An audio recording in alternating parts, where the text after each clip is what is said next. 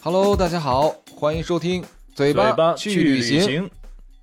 我们今天来唠唠嗑儿啊，唠唠嗑儿。对，今天呢，就我和铁蛋儿俩人儿。今天呢，咱们嘴巴去旅行，这个不谈美食，不谈旅游，咱们今天嘴巴去哪儿了？那我们来聊点什么呢？聊点什么呢？嘴巴今天这个是不是漂移到了互联网？哎，挂在网上了，你看看，在网上了，去去去网吧了。嘴巴上网吧，嗯、嘴巴上网吧，他看着点啥了？我不知道这个铁蛋儿，你以前不是在互联网公司上班吗？对啊、你有没有发现这个最近这年底了，这个裁员开哎，始裁员潮开始了。说了都是泪呀、确实，我也看着了这个消息啊。现在嗯互联网行业里的以前的同事们啊、同行们啊，都很焦虑啊，嗯，感觉来到了互联网寒冬啊。大家都说现在是互联网寒冬啊，莫名其妙的就被裁员了。哎是这个。虽然我不是互联网行业的，但是我有好多朋友也在互联网行业，包括我以前上班的那个地方，在这国贸附近，北京的国贸附近也有好多互联网公司。嗯，然后呢，我也听他们说最近裁员了，然后呢，精神也不好，也睡不香。哎呀，然后我就觉得这种焦虑吧，其实它可能不光是互联网行业，现在整个的这个年轻人这一代，呃就是睡眠都感觉睡眠质量都不太行，睡眠时间也也不够。我不知道你手机里，现在大家手机里不都有一个功能吗？就是你的睡眠时长。我现在唉平时啊，就是工作日，我都不到不到七个小时，就是六个小时。我我不知道你你你看你一个兼职的啊，啊，工作日的时候都已都睡不到六七个小时，你说我一个全职的啊，现在啊每天熬夜那是必备了，这怎么说呢？给自己干活嗯当然要尽心尽力啊啊，就更没法去控制这个睡眠时间了。我可能每天哎，也就是三四个小时吧，啊，啊，睡了这三四个小时，睡了醒，那醒了睡那你能受得了吗？啊，我还能不能受得了啊，这这点是不是全职自由的好处。不是你这是不是传说中的这个什么马克思睡眠法啊？睡睡两个小时，然后工作六个小时，然后再睡两个小时。那就看状态了啊，自由职业还是比较自由的。当然，这个睡眠状态不好也是确实的啊。是，那你你以前你以前不是程序员吗？就之前你做程序员的时候，那个时候是不是加班熬夜也特别多呀？对，那个时候确实加班的、熬夜的嗯情况也比较多，而且那个时候也也会很焦虑。那个时候怎么说呢？互联网行业嘛，呃，嗯都比较注重这个进度，所以说咱们哦就一定要向、向向市场去抢时间，然后嗯大家就要抢这个节点，就特别的要努力的去在规定的时间内或者提前去完成这个东西，那就逼得你不得不加班儿。哎，对，就是你说到这儿，我我想起来，我之前做那个项目管理的那个时候，当嗯时有一个词叫 WBS，、这词你你听说过吗？WBS 对，就是就是在项目管理里面，这是一个概念，就是说你每天要完，你每天要完成的一个任务，就是任务包。哦，就你可能一天，呃，一周会给你出一个时间表，然后你会把这个工作，呃，一周的完成的工作，然后你再分割成一天一天需要完成的任务。这每一天需要完成的任务就叫 WBS。我就当时好像记得有一个朋友给我哦给我那这个我们是有的，我们是每哦天填日报，每周填周报。哦，对对对对，那那差不多，那差不多就是说的这个。嗯，然后就像你刚才说的这个迭代，是吧？你说这个速度很快，这对，迭代是什么意思呢？可能有的朋友不知道啊。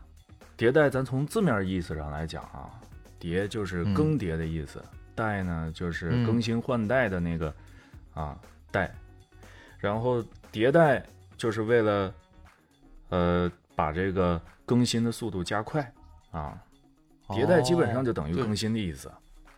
就是这刚开始是 V 一一点零，然后 V 一点一，对，一点二、一一点三，这叫迭代是？吧？对，哦，这就跟我们写报告似的。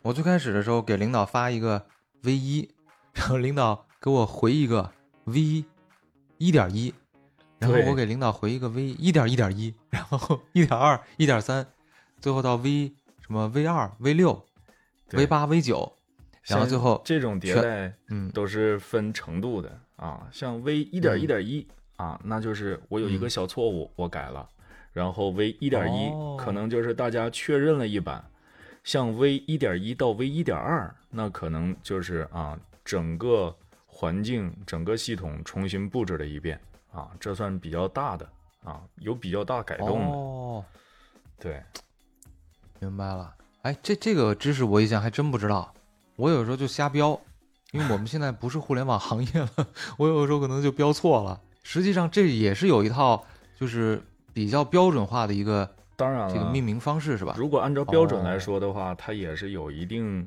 规矩的啊。哦，明白了，明白了。这个这还这长知识了哈。这还挺有趣儿的，你就看后边那个点儿在不断的、不断的、不断的增加啊。每到一个人那儿出来之后，他就会变一下。哦，那最后有一个 final 是吧？这就是终稿。哎，对你如果确定了这一版发布前就是这样了，那你就直接把后边的那些小点全都归零啊，然后在前边第二位或者第一位直接改一个大版本啊，这就是我这版敲定了。敲定了。哎呀，这个说说了这个版本的问题，我没想到能能有这么多的这个门道啊！我是感感觉一个什么感觉，就是现在中国互联网发展的这个速度很快，很大程度上来说跟这个网速其实也有关系。你看，我不知道，我不知道你啊，就是我我在上，我想想我上大学的时候有的第一部手机，那会儿还是 什么三十二和弦，然后还比着来，哎，我这是二十四的，我这三十六的和弦，哎，对对是吧？？大家还大家还比着来，那流量也不多，那时候是三 G，我记得是，然后那时候顶多也就是对，那时候有三 G，然后那会儿的那个流量那个开关也不是一直开着，就是用的时候开一下，嗯，平时不用的时候给关了。然后那会儿流量费比较高嘛，对，而且那时候也没有什么短视频啊，那时候就是发个彩信就不得了了，那都顶天儿了，平时就是发微信，就基本没有视频的存在，那时候都嗯能拍照的手机都少。啊，对，那时候那个手机像素很低，我记得我第一个有有拍照的那个手机是什么什么 N 七零，诺基亚的，啊那会儿三十万像素，三十万像素已经很高了。对，我记得那时候我第一个接触能照相的是什么诺基亚的五三零零啊，我操，那那你都比我晚，我那 N 七零是更早，那还是滑盖儿，我对对对对那还是滑盖儿手机。还是滑盖儿呢。哎呀，真的是，这速度越来越快。你包括你看现在前一阵儿，嗯，这真的是太快了，四 G、五 G。因为我我其实有一个感触，就是我感觉，嗯嗯，一个国家它的网速就是决定了这个国家的信息发展的程度。你看，那当然比方说，我之前，对吧？我之前去的有一些，呃，东南亚国家，你比方说菲律宾，菲律宾的那个网速就特别差，然后呢，基本上跟就是我说的我那个大学那会儿刚有三 G 的时候，那是差不多的。然后嗯大街上，你看那出租车司机都不开导航，你看现在咱们所有司机都开导航，你除了知道这个地儿在哪儿以外，你可以提前判断一下哪儿堵哪儿不堵，是吧？这对，菲律宾就不行。我之前从一个酒店打车去另外一个酒店，然后那个司机到了那附近以后开始问，就给我整懵了。我我一说，这难道没有个手机开个热点什么的吗？没有，他们的国家网费特别贵，就不像咱们基础建设比较好，对，这个网络没有发展就信息起来嘛。你像十年前，咱们也根本不敢想，嗯就是能有现在这么方便的这些东西。你像什么淘宝网购啊、外卖啊、嗯，导航啊，这都是在有网速的基础上才发展起来的。所以说，对对对对对，就咱们现在这个互联网能发展到这个程度啊，嗯绝大部分都是因为有这个四 G、五 G 在后边做支撑，然后互联网行业才有的现在，是吧？没错，没错。你包括前一阵儿特别啊，包括现在啊，也有好多这个播客主啊，包括这个做这个这个视频行业的这个这些从业者都在嗯提到的一个概念，叫做元宇宙。哦这个也是基于这个超高速的这个带宽，你才能实现这样的一个一个信息化的对一个概念，就是这个元宇宙要不然那么庞大的一个信息量，它是没有办法解决的。很难很难。对，嗯，真的是这样。这迭代，所以说就是互联网，我感觉啊，它的互联网一提速，咱们整个社会，嗯包括这个公司里面也是，整个速度都提起来了。对，我觉得十年前人好像没有像现在这么忙，是吧？现在我感觉天天就是忙忙叨叨的。你可能之前在互联网行业可能更更是如此，每天就感觉都在 疲于奔命。确实，但是我觉得吧，就嗯。我也毕竟是干了那么五年，即便我干了这嗯。五年，我觉得看到现在这个发展，以及现在咱们网络上的环境、互联网上的环境，感觉速度确实发展的太又快了快了。然后有很多情况呢，就因为过快，它会嗯。产生一些问题。啊，就像咱们之前谈的那个互联网裁员啊，有很嗯。多裁员都跟这个有关系。有关系，对有，关系，对因为它发展的太快，然后你你想要发展快，那势必要啊扩张啊，你扩张就需要嗯。人员，需要成本，然后当一旦你失败了，或者说一旦这个需求不在了，嗯那。就势必会导致裁员。是是没错，所以说，那你说觉得咱们嗯很多的行业都需要一个沉淀，咱们可能现在的互互联网，中国的互联网上，嗯、也需要沉淀，就像一些需求啊，还需要好好的琢磨琢磨。对，要解决就是我觉得，得也是嗯，解决痛点。对，这这痛点这个词，其实在互联网行业是一个热词啊，因为对就是直击客户的这个这个这个痛点需求你不要啊隔靴搔啊，需求不要隔靴搔痒，是吧？对嗯，像之前那个，像咱们都知道的，前两年那个小黄车嗯刚出来的时候，它真的是非常好，因为我当时上班这个地儿，就是离地铁站有一个差不多一站半地的这样的一个距离。你说如果等公共汽车吧，它有的时候一等等二十分钟，那你走路就走到了。但是你说你要不等吧，你他还走过去还有点距离，对所以对，它就是确实是解决了这个最后一公里的一些一个一个痛点吧。他这个点子是很棒的，但是嗯你看他为什么就小黄车就没的这么惨呢？我感觉就是，呃，他这个点一出来以后，大家这个各个资本可能也没想那么多，不知道这个需求到底有多大，就一窝蜂的全往上冲，所以最后这个供远大于求。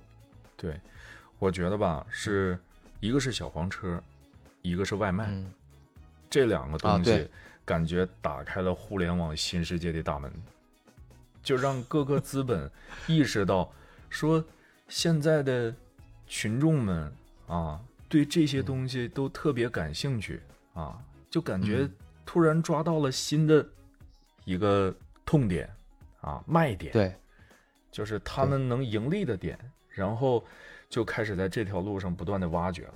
你说有没有好处？有啊，当然能给咱们解决很大的问题，但你说有没有坏处？也有啊。那肯定也有啊。对，你说那会儿好多原来我这个就汽车我停车的地儿嗯，都被那个小黄车给处理了对，啊，都给占了。好多那个 就是没有用的那个坏车、废弃的车，然后也没有管理人员来清理，就其实对城市来说，这产生了很大的困扰。对，而且就是这个从安全隐患上来讲，你像小黄车，那就可能导致嗯人身意外、啊；你像外卖，就可能导致食品安全的意外。这对，都需要说啊，你沉淀下来去进一步管控的事儿啊。但是当有这么一个点子突然爆炸的情况下，那国家也嗯监管不过来的。所以说，呃，互联网的这个思维发散是发散，但还是需要沉淀一下，经过时间的检验，它才是好东西。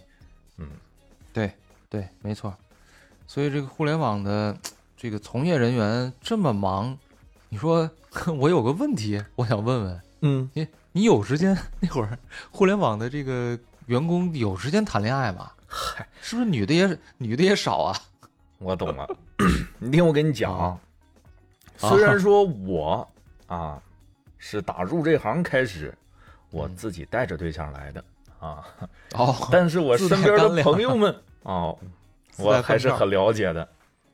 你像啊，有这么一部分人啊，他会嗯想办法去参加一些联谊会啊，或者像我哦之前的某些公司，他也会主动啊去办一些联谊会啊。那这个必须的呀，要不然这个呃这是什么？我知道原来有一种说法啊，啊比方说你参加一个活动，如果全是男的，叫罗汉局，就是这种局，这种局一般我一听就不去了，是不是？所以就必须得有点儿那个女性员工改善一下这个整个的一个气氛，你是吧？对，对，你要说女性员工联谊呢？是吧？嗯，互联网里也有啊。你就像哦，完完全全的这种软件开发公司里也有，嗯，只不过少而已吧？也有行人力 是吧？行政，对，行政是一部分，然后还有嗯一些运营、啊，还有测试。哦，但是嗯。这种的基数那简直是太小了，简直就是供不应求。嗯，所以到后来，那你们，公司就嗯，想招了呀，啊，你啊说咱们这儿男的这么多，女的这么少，那哪儿是女的多，男的少呢？啊，就找啊，啊，然后就附近的大医院啊，什么护士啊、哦大夫啊哦，啊，然后附近的学校、大学、老师啊啊，这些幼师啊，哦是吧？哦，平时都是小孩儿、啊，身边也没有什么男性，就只能啊，哦，只能通过这种联谊，但效果还出奇的好呢，给很多程序员解决了问题。哎呀，我天哪，程序员我觉得太不容易了。那个那句话叫怎么说了？什么变秃了也变强了？啊对我变秃了，也变强了，就头发不重要重要的是能力啊。我看那个程序员的一生是吧，发际线越来越高，然后能力越来越强，最后可以呼风唤雨。对，但你说到这个呼风唤雨，真不是每个人都行的。嗯，怎么说？然后你就像在这一行里边，其实焦虑的不光光是作息，还有嗯，这个职业周期啊，这个职业生涯的年龄，啊这也是一啊对对部分你像对我是不是嗯有什么年龄过了以后你就不能应聘了是吧？因为我发现就是好多这这个倒从业不者他们写到那么明确，啊这个他不可能写违反劳动法，对违反劳动法是吧？犯法。哦，但是这是一个潜移默化的规矩啊，大家嗯。就都心照不宣了啊。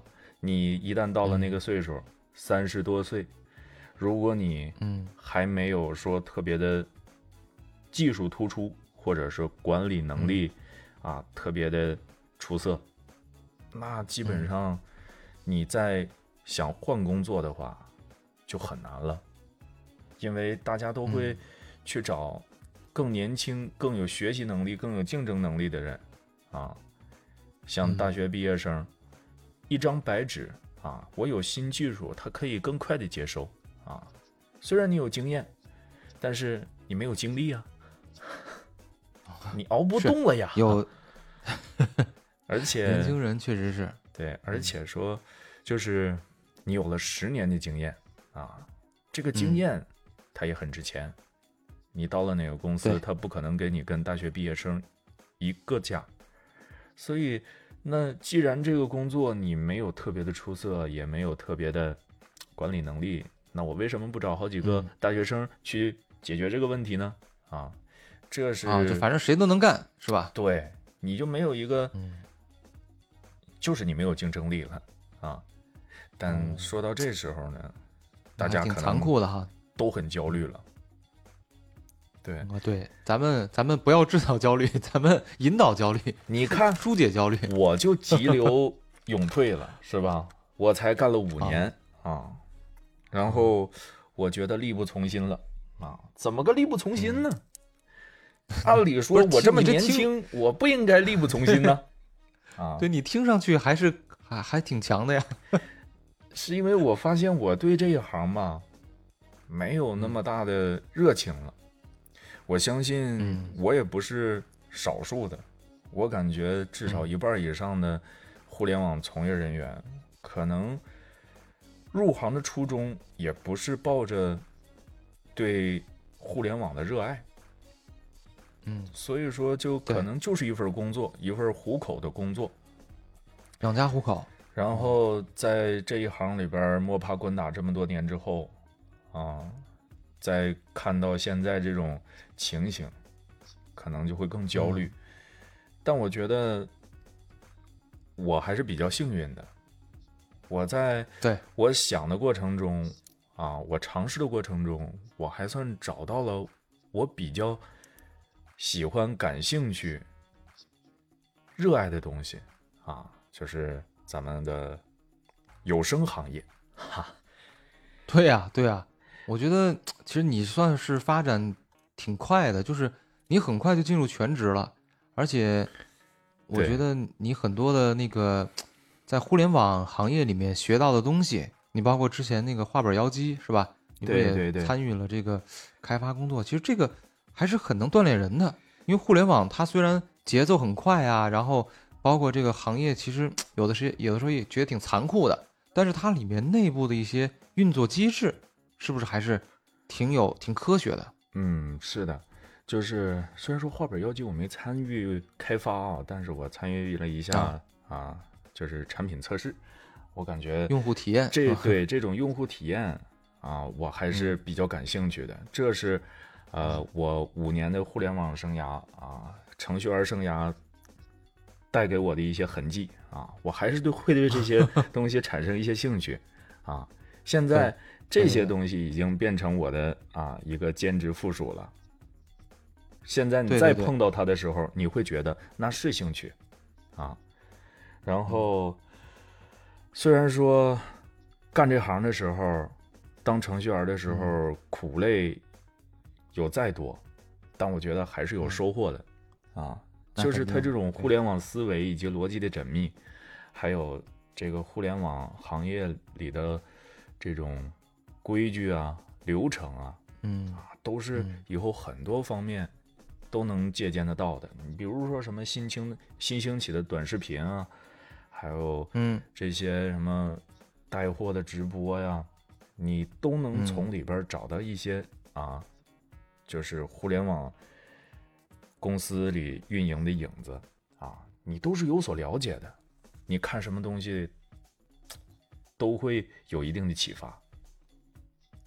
互联网就是一个很多东西其实有有逻辑，对，嗯，对的，有逻辑在里面。嗯，嗯，所以我觉得就是，嗯所以觉得吧，就是还是不是让大家要想着焦虑啊，大家一定要放平心态。说是互联网这一行你感兴趣，你就要把它做好，做到能让它成为你这一辈子的依靠啊。如果你不那么感兴趣了，那也很好啊，你可以及时的从这个坑里边拖出来啊。我出来了，我就管它叫坑，是吧？然后你可以再花费时间去寻找你真正喜欢的东西啊啊。找到自己的爱好，我觉得这一点我确实是挺羡慕你的，因为你现在也找到自己真正喜欢做的东西，而且确实也做的挺好，这个真的是不容易。嗯，你夸我了，嗯，开心，真的真的真的，啊因为我我你看，就是咱俩其实认识的时间差不多也一年多了，对，我真是觉得就是你以肉眼可见的速度发展的非常好，非常快，嗯，这也找到自己的兴趣爱好了。对，嗯，这跟是自己的兴趣爱好、自己所热爱的，真的是分不开的。嗯，对对对，当然了，也离不开你们呢。觉得，姐姐有你们真好就见外了。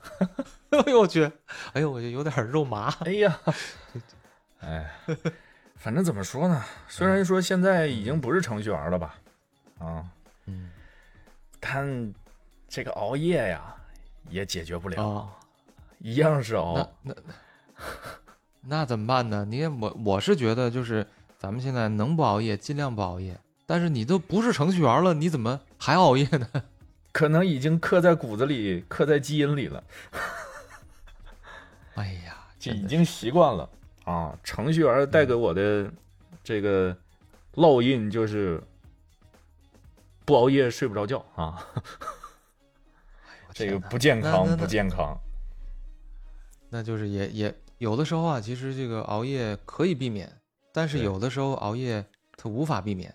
对，在这种情况下，其实 我个人感觉还是可以做一些事儿了。你比方说，呃，我睡觉的时候，我就特别喜欢把这个外界让它特别黑，这我就觉得能睡得特别好。所以有的时候，呃我可能戴个眼罩就能改善睡眠。我以前睡眠很差，然后有的时候晚上会失眠啊，会睡不着觉，就第二天起来的时候还是觉得没精神。虽然也睡了一晚上，但是觉得感觉睡眠质量不好，所以呢，我后来就试试，感觉哎可以用个什么眼罩啊这种的外界的一些手段，然后还真是有点效果哎。你这个其实可以你试试，这种东西对于我来说，那都是过去式了。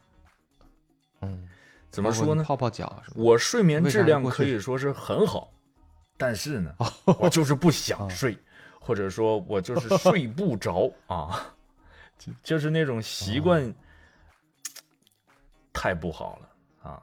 有那么一段时间，我也想过要调作息，嗯，然后每天按时睡，但是躺在床上的时候就忍不住拿起了手机，是吧？啊，然后就某音五分钟，人间两小时，就到了第二天哎两点钟。对对，哎呦我天哪！那我觉得你这还是有点儿这个作息时间，包括你这睡眠的整个的一个时间点，对你还，是也得调一下。个人状态不好吧？其实怎么说呢？确实嗯就就是不想睡，也睡不着啊。躺在那儿的时候，就是翻来覆去的睡不着。就因为你知道就是过了之后，也确实特别的难受啊。因为你知道过了这个十一点之后，其实你的肝脏就开始排毒了。对，嗯，这个是你说妈们常说的，嗯，对你说如果啊有一个产品，它能够加深你的这个深睡眠，提高睡眠质量，清除肝脏过度的自由基，支持肝细胞的自我修复。如果有这么个产品，你愿意尝试一下吗？犹豫什么？是它。我跟你说，哎就这种东西，还是要尝试一下的。就是嗯我们为了自己着想，这这种东西，你说也不花费你多大的精力。嗯，然后，其实，我也是确实尝试了不少啊。嗯、对，有什么褪黑素是吧？对也是也是一种。那个是最常见的一种啊，我就差没吃安眠药了。哎呦我去，这这咱咱要用这个纯天然的啊天然食材，对人体没有副作用的这种的这个保健品，嗯，可能能给你更好的一个效果。所以其实刚才我们俩这个说了半天，跟打哑谜似的啊。这你猜猜我们要说什么？啊，是这样的，就是这个我们因为这个播客过于优秀啊，过于优秀，所以呢，这个有品牌方给了我们一些对听友的一些反馈吧。因为现在其实也有一些听友在跟我们每期节目下面都有互动，所以呢，我们今天也是借着聊互联网吧，嗯，把这个有一个我们觉得还不错的一个这样的一个产品，想给大家也推荐一下。对它呢就刚才说了，能够改善你的睡眠，能够提高睡眠质量，同时呢，就是你早上起来可能就不是那么困难了，对吧？气色也能改善，精力提升，睡得更香，那个拉的也更通。不是，不是，哎，哎，怎么又出来了？怎么不是说好了不是这期不来吗？不是妍希没来，咱们怎么又又提到这个了？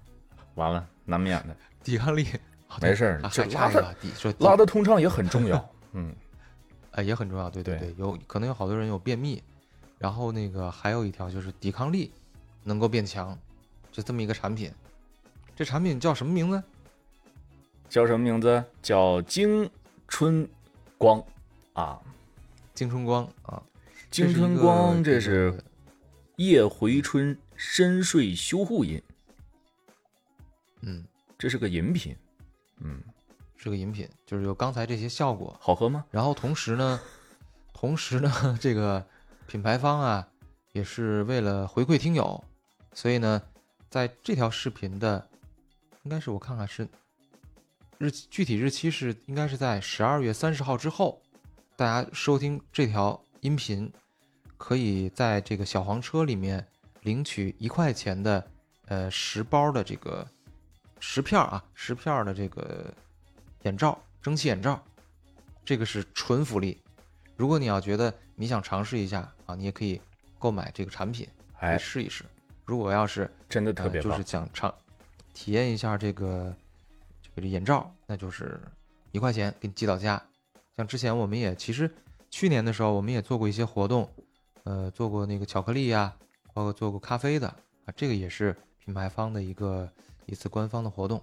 嗯，行，我觉得咱们这说了这么多了啊，这期节目呢，其实聊的也挺多的。我觉得重点啊，咱们还是希望大家能够，呃，平平安安、顺顺利利的健健康康这个这次啊，健健康康啊，对，健康也很重要。主要是大家养成啊好习惯，能维护好自己的身体啊。对对对，度过这次所谓的互联网的一个寒冬，寒潮，嗯，但是实际上，它或许是另一次互联网的春天的开始。对呀、冬天来了，春天还会远吗？是吧？好了，那就感谢大家收听这个今天的节目。那么也希望大家能够在评论区里面与我们多多互动。呃，最后呢，我们节目咱节目叫什么来着？节目叫做《嘴巴去旅行》啊，今天就听我们啊嘚啵了一阵儿，那咱们唠嗑啊，那咱们今天的节目就到这儿了呗，到这儿了，那就下期见。我是小白，下期再见，我是铁蛋，拜拜。拜拜。